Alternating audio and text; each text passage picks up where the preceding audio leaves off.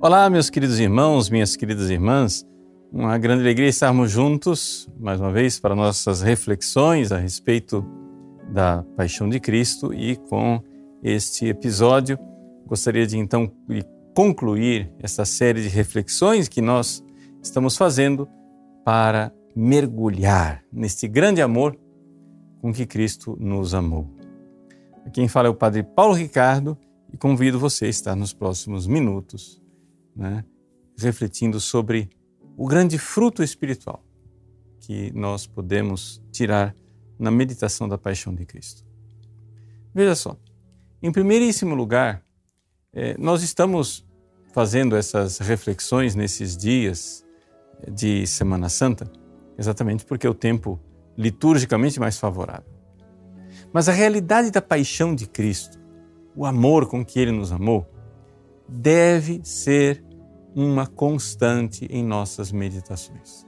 A gente precisa sempre, muito, visitar e revisitar a narrativa da paixão. Por quê? Porque é ali que o amor de Deus se manifesta em toda a sua grandeza, em toda a sua plenitude, e é ali que está fundada a nossa identidade e a nossa fé. Nós não cremos em Deus assim, genericamente. É importante que nós tenhamos a nossa identidade de cristãos e católicos. Por quê? Porque, infelizmente, de uns tempos para cá, a nossa sociedade, a nossa sociedade moderna, né, ela foi sendo gerada numa ideia de indiferentismo religioso. O que quer dizer isto? Indiferentismo religioso quer dizer que o importante é acreditar em alguma coisa. Quantas vezes você já ouviu essa frase? E quantas vezes, quem sabe, você até já disse essa frase? O importante é acreditar em alguma coisa. Mas isso é absolutamente contrário à fé católica, à fé que nosso Senhor Jesus Cristo deixou neste mundo, à fé dos evangelhos. Nosso Senhor, antes de subir aos céus, disse que nós deveríamos ir pelo mundo, pregar o evangelho, fazer discípulos. E ele disse: Quem crer e for batizado será salvo, quem não crer será condenado. Portanto, é necessário crer no grande mistério de nossa redenção, o fato de que Deus, eterno, Pai, Filho e Espírito Santo, Deus veio a este mundo através do Filho, a segunda pessoa da Santíssima Trindade, que se encarnou e que aquele homem histórico, real, concreto, chamado Jesus, que nasceu em Belém, cresceu em Nazaré, que foi crucificado em Jerusalém, aquele homem de carne e osso, ele é o próprio Deus que se fez homem. E com o amor divino, Jesus veio para nos tirar do nosso estado de condenação. Vejam, o estado comum no qual a humanidade se encontra é o estado de condenação. Isso é uma coisa que as pessoas, isso muda tudo, as pessoas não entendem. Né? As pessoas acham que, ah, não, nós precisamos fazer alguma coisa para ir para o inferno. Né? Ou seja, as pessoas, se você for uma pessoa boa, se você ama a sua família, se você é, trabalha, se você é responsável, paga suas contas, se você não defraudou ninguém, se você não está fazendo mal a ninguém, nunca roubou, nunca matou, então está de boa. Você está salvo. Não, não está de boa. Por quê? Porque o estado comum no qual se encontra a humanidade é um estado de condenação. Sim, nós nascemos com a natureza decaída. Nossos primeiros pais, Adão e Eva, pecaram. E aí, quando a gente, que já nasceu manchado com esta pobreza chamada pecado original, quando a gente cresce e começa a fazer escolhas conscientes e livres, nós pecamos. E os nossos pecados nos levam ao inferno. Portanto, o estado comum da humanidade é que nós precisamos de um Salvador. Quando você chega e diz assim: ah, o importante é crer em alguma coisa, se eu for uma pessoa boa, eu amo minha família, eu cumpro minhas obrigações, pago meus impostos, não defraudei ninguém, estou de boa. Quando você diz isso e diz que somente por fazer isso daí você vai para o céu, você não entende. Você não entende a verdade básica do Evangelho, que é o fato de que o ser humano precisa de um Salvador.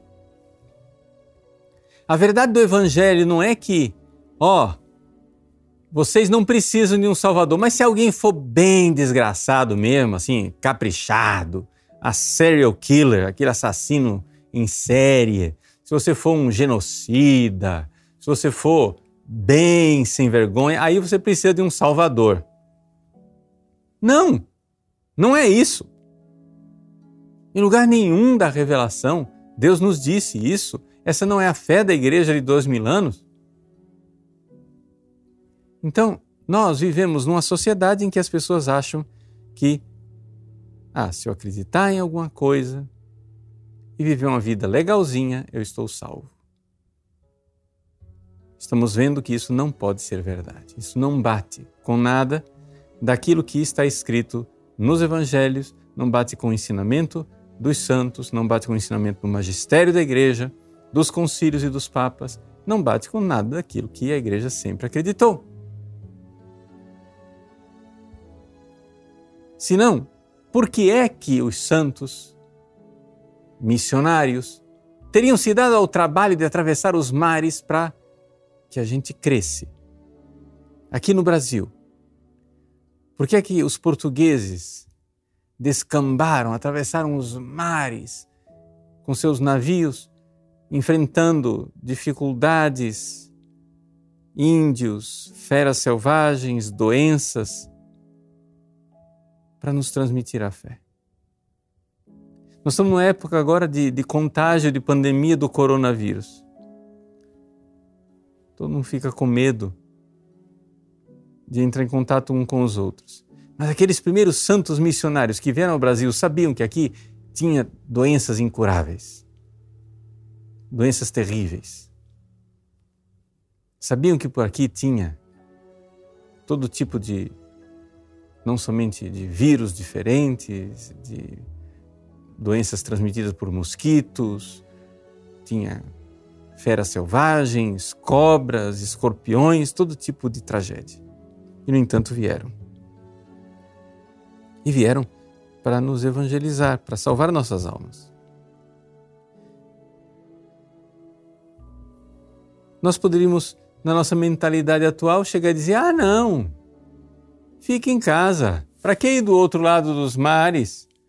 Eles creem em alguma coisa. Os índios brasileiros lá, eles acreditam em alguma coisa, em Tupã, sei lá em quê, em que divindade. o importante é isso, é acreditar em alguma coisa. Não, os nossos missionários não disseram isso. Os mártires antigos da igreja, que se recusavam a adorar o imperador romano como Deus, eles derramaram o sangue deles. Mas eles podiam ter dito assim, eles podiam ter, ao invés de aprender de Jesus e dos apóstolos, eles podiam ter aprendido dos homens modernos e dito assim: ah, não tem problema. Importante é acreditar em alguma coisa. Eles acreditam em César, vamos jogar um incensinho ali na frente da imagem de César e está tudo resolvido. Não. Quem crer e for batizado será salvo, quem não crer será condenado. Esta é a fé da igreja de dois mil anos. E, portanto, nosso Senhor Jesus Cristo, na cruz, realizou a nossa redenção, a nossa salvação. Cristo é nosso Salvador.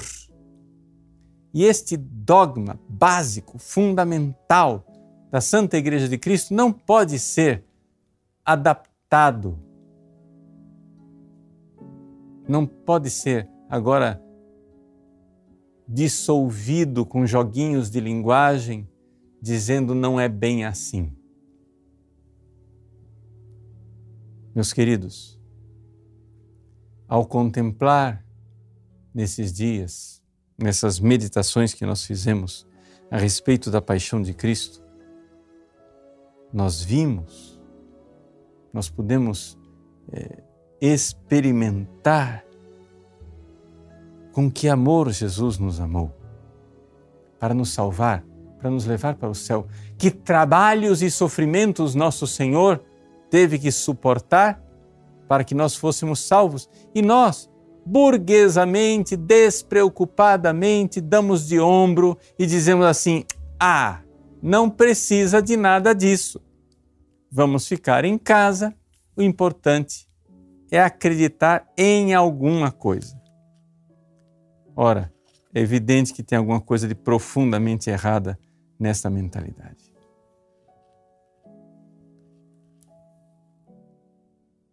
Jesus, no alto da cruz, abriu para nós o caminho do céu, o caminho de Deus. Existe um ato né, simbólico, com Jesus já morto na cruz, que revela o mistério acontecido com aquela morte. Os evangelhos nos dizem que as últimas palavras de Jesus foram assim: Meu Deus, meu Deus, por que me abandonastes? Ali Jesus travava a luta em nome de toda a humanidade da sua entrega a Deus, até que ele diz: Pai, em tuas mãos entrego o meu espírito. E dizendo: Está tudo consumado, deu um grande grito e entregou o Espírito. Quando Jesus morreu, ali aconteceu a derrota de Satanás. E ali aconteceu o momento em que, finalmente, depois de tantos séculos, um ser humano amou Deus obediente e imaculado até o fim. O amor infinito de Jesus, Deus que se fez homem, finalmente um coração humano amou Deus e nos amou. Amou Deus como Deus merecia ser amado e nos amou como nós não merecíamos. Amou-nos com amor infinito. E esse amor agora ele é acessível a nós. Quando Jesus morreu, existem dois é, eventos que um falam do outro, um fala do outro, que é o coração de Jesus transpassado pela lança e o véu do templo que se rasgou de cima até embaixo. Vejam, vamos começar explicando essa coisa do véu do templo. Assim que Jesus morreu, os evangelistas nos dizem que o véu do templo se rasgou. Que véu é este? Vejam só. Nós precisamos aqui enxergar o que era o templo de Jerusalém. No Templo de Jerusalém havia um pátio onde ficava o povo. Este pátio ficava diante do templo propriamente dito, onde somente quem entrava eram os sacerdotes. Então, o povo ficava de fora, mas somente os sacerdotes consagrados, oficiando a liturgia, é que podiam entrar no templo. Mas dentro do templo havia uma outra repartição, um outro lugar que era mais sagrado ainda, onde nem os sacerdotes podiam entrar. Só quem podia entrar era o sumo sacerdote uma vez por ano. Esse lugar mais sagrado é era chamado de Santo dos Santos. Ou seja, o lugar sagrado, onde só entravam sacerdotes, chamava-se Santo. O lugar interior, uma outra repartição interna, mais sagrada ainda, onde só entrava o sumo sacerdote, era chamado de Santo dos Santos. Esse Santo dos Santos, ele era separado do santo por um véu, por uma cortina. Pois bem, quando Jesus morreu, por uma, um prodígio divino, não foi mão humana, foi uma coisa que aconteceu divinamente, o véu do templo se rasgou, se partiu no meio, de cima até embaixo. Isto foi um gesto de Deus para simbolizar que aquele templo já não era mais sagrado, porque agora havia um outro templo, que era o coração de Jesus. No templo antigo, só podia entrar o sumo sacerdote. No novo templo, que é o coração de Jesus, todos terão acesso. E assim, no mesmo momento em que o véu do templo foi rasgado de cima até embaixo, um soldado lá no Calvário pegou uma lança para averiguar se Jesus já tinha morrido de verdade. E com esta lança, ele atingiu o lado direito de Jesus, para chegar até o coração que fica no lado esquerdo. E essa lança deu acesso ao coração de Jesus. Ali se rasgou, sim, o véu do templo e nós podemos agora entrar no Santo dos Santos. Jesus, o próprio Jesus tinha se referido ao seu corpo como sendo o templo. Ele disse: "Destruí este cor, este templo", falando do seu corpo, "e eu o reedificarei em três dias. Falando da sua ressurreição.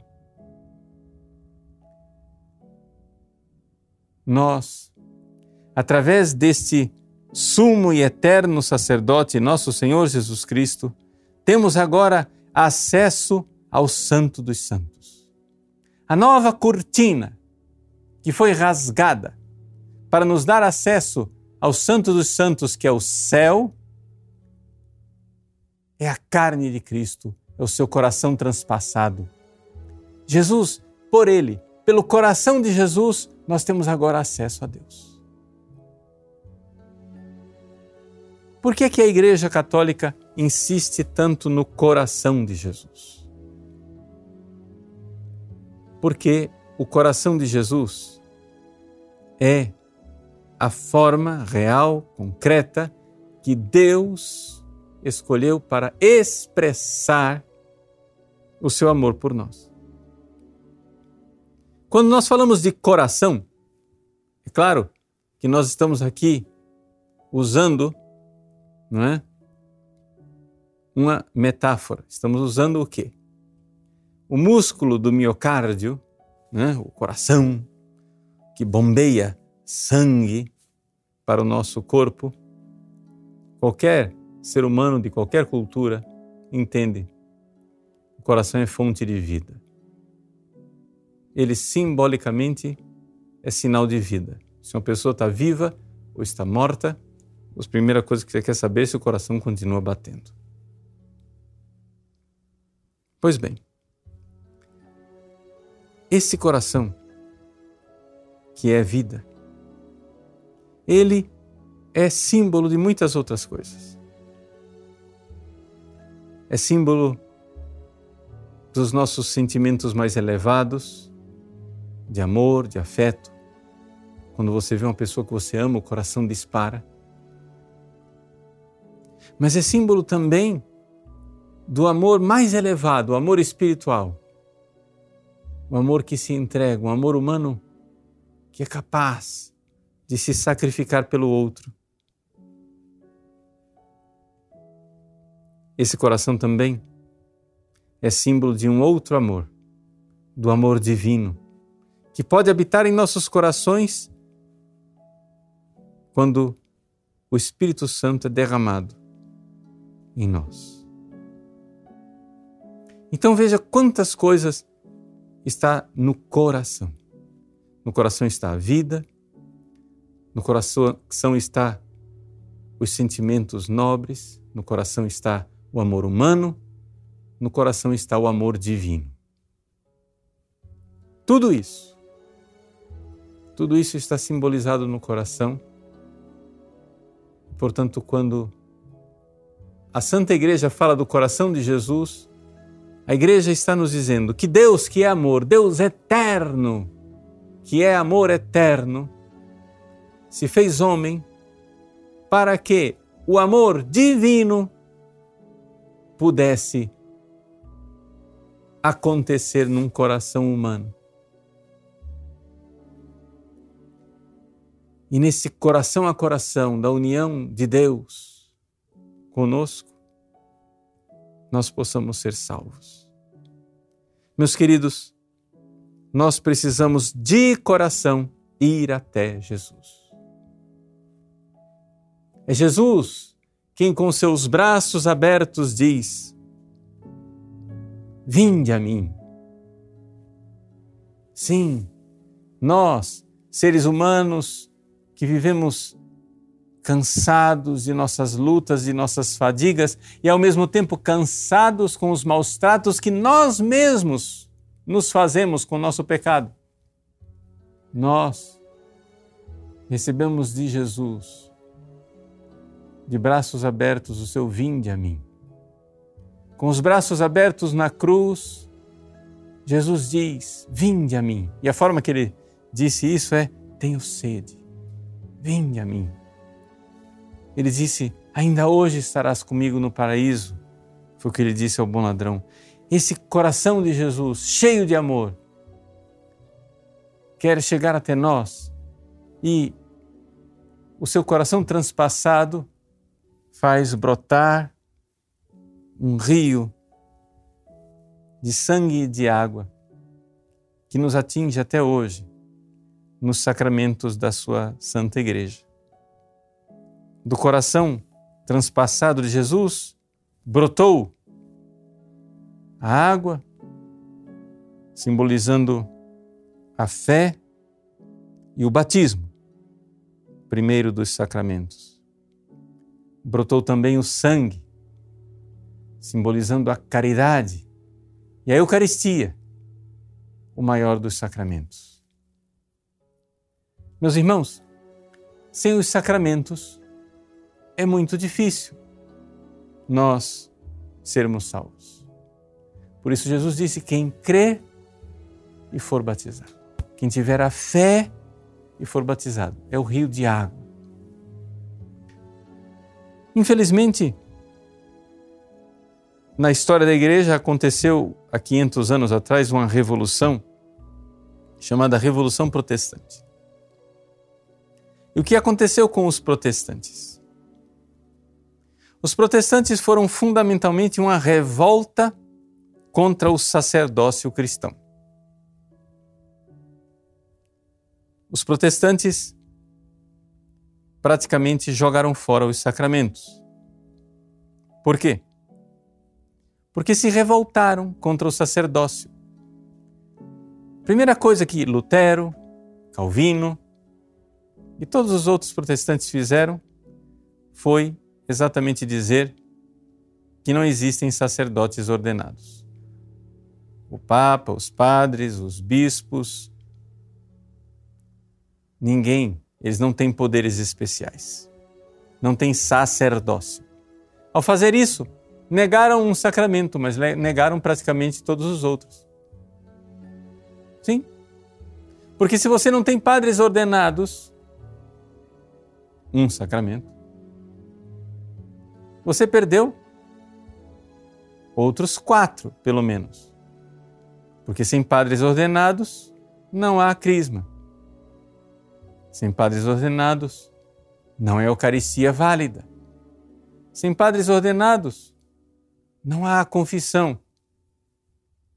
Sem padres ordenados, não há unção dos enfermos.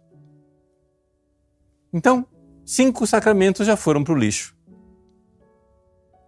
Com a revolução, com a revolta dos protestantes, negando o santo sacerdócio católico, cinco sacramentos foram jogados no lixo. A ordem, que é a primeira revolta deles. E, portanto, nada de crisma. Se ela existe em algumas igrejas, é simplesmente um símbolo, porque não tem um poder verdadeiro de um sacerdote que possa crismar. Não tem Eucaristia. Se a Eucaristia continua em algumas dessas igrejas, é simplesmente um símbolo, porque não há sacerdote que possa verdadeiramente consagrar o pão e o vinho. A confissão não há sacerdote que possa realmente perdoar os pecados e a unção dos enfermos. Não há sacerdote que possa verdadeiramente abrir as portas do céu numa extrema unção para aqueles que morrem. O que é que sobrou? Bom, sobrou o batismo e sobrou o matrimônio, o casamento.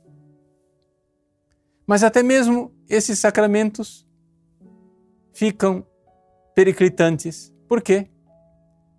Porque o matrimônio não é reconhecido pelos protestantes como um sacramento. Eles podem se casar e, quando se casam, se são dois batizados, aquilo lá é um sacramento, mas eles não reconhecem. E sobrou o batismo, que também os protestantes não reconhecem tanto principalmente os pentecostais. Ou seja, todo o sistema sacramental da igreja foi jogado fora.